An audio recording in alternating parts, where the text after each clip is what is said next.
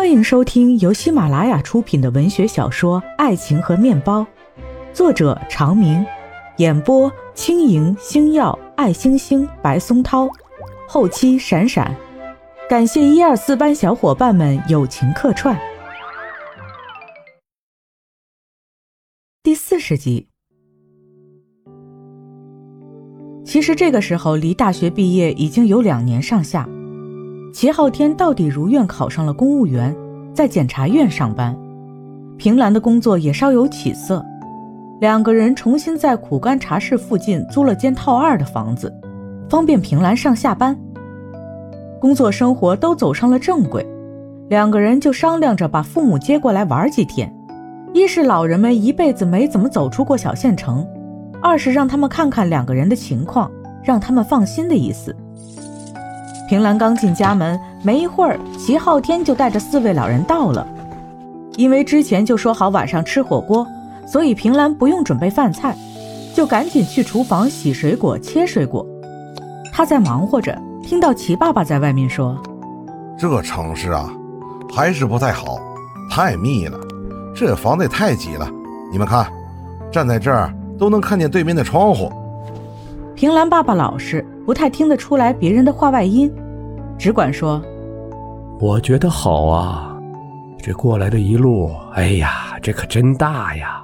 马路上汽车也太多了。”齐爸爸踱步到厨房，站在门口，好像无意识的跟平兰说：“这在路上呢，你妈妈又说起我们一人拿一半首付，让你们在这儿贷款买房的事儿。我觉得呢。”她太着急了，还是以工作为重。平兰心里就把一团喜气给稀释了。把水果端出去之后，就只问妈妈一些路上的事儿。齐爸爸看到竟是火龙果、芒果这些北方不常见的热带水果，觉得肯定价格有点高，心疼的嗔怪齐昊天：“买这些干什么？都没有人爱吃。”哎呀，特地买的你们不常吃的，爱吃不爱吃先尝尝吧。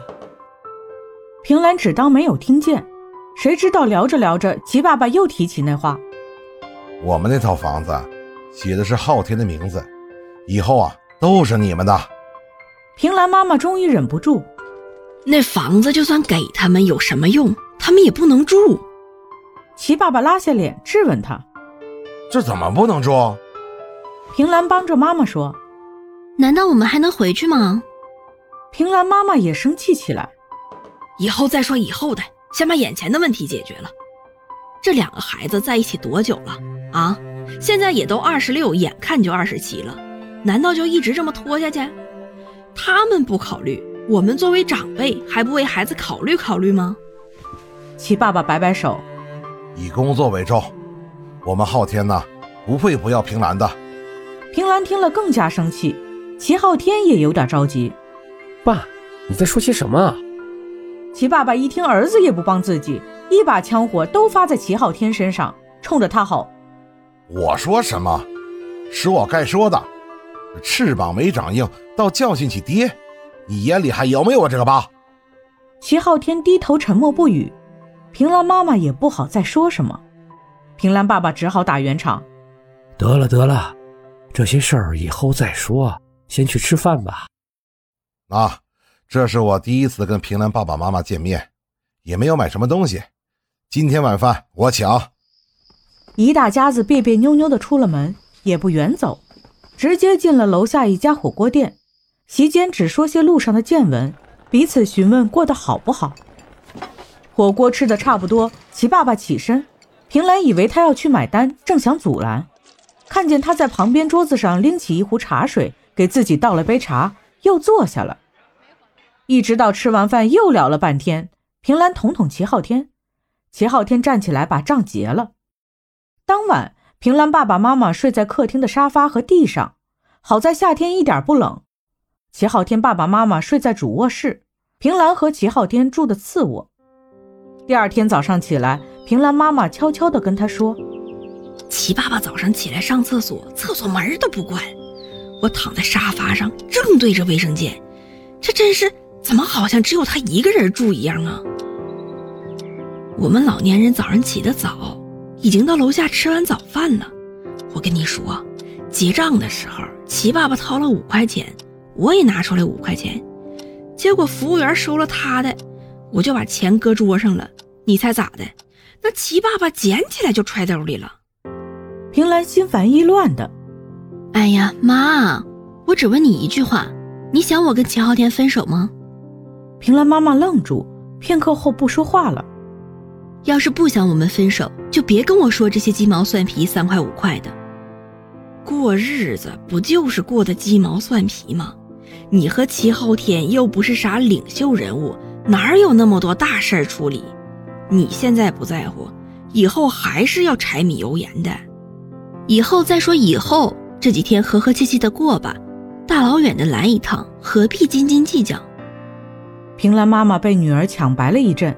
只好撇撇嘴，不言语。这天赶上周末，苦干茶室格外忙碌。平兰跟长辈打了招呼，就匆匆忙忙去上班，由齐昊天陪老人们四处逛去。上午过了没多久，一个同事称呼张幺妹儿的姑娘找到平兰哭诉。张幺妹儿说：“平兰，我不干了，我要辞职。为什么呀？做的好好的。刚才宋先生说，妹妹。”你的手好好看哦，这不是夸你吗？不是，那口气就是让人不舒服。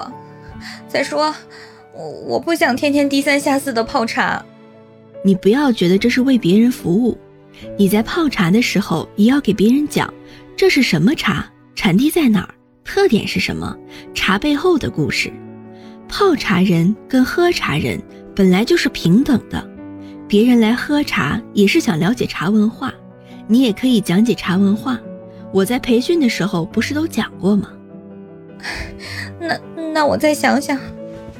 张幺妹儿抹抹眼泪走了。这平常的一幕恰好被徐总看见，徐总走过来问平兰：“怎么回事？”平兰回过身，看见徐总来了，笑着带他坐了，一边给他泡茶喝，一边解释：“没有什么，平时我在安排人的时候都会注意到这些问题。”什么性格的客人适合什么性格的茶艺师？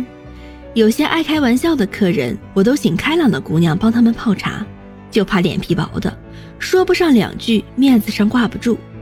这个张幺妹儿来了没有多久，培训刚结束，今天周末人手安排不过来，才让她去一下，也是想让她锻炼锻炼，以后我会注意的。看起来喝茶的人还是多，怎么利润上不去嘞？之前朱老师说过，做茶不能着急，茶室也是需要养。其实这一年多，苦干在 C 市业内的知名度已经打开了，我们也有了自己的老客户，经常来，来这里买茶，还介绍朋友来。我不晓得投资茶室挣钱这么慢哦。现在各方面都是好的势头，相信以后会越来越好的。我准备把茶室分一半的空间做台湾手摇茶。当时苦干的装修都是按照茶室的空间和风格做的，一桌一椅都有讲究。如果手摇茶进来，就把这里全都破坏掉了。再说，喝茶的客人喜欢的是清静，手摇茶的客人以时尚的年轻人居多，这两个混杂在一起都做不好。这样，再给你半年的时间。看看情况喽，不行我就得上手摇茶。平兰本来心情不好，遇到这样的情况，工作上的压力无形中加大了。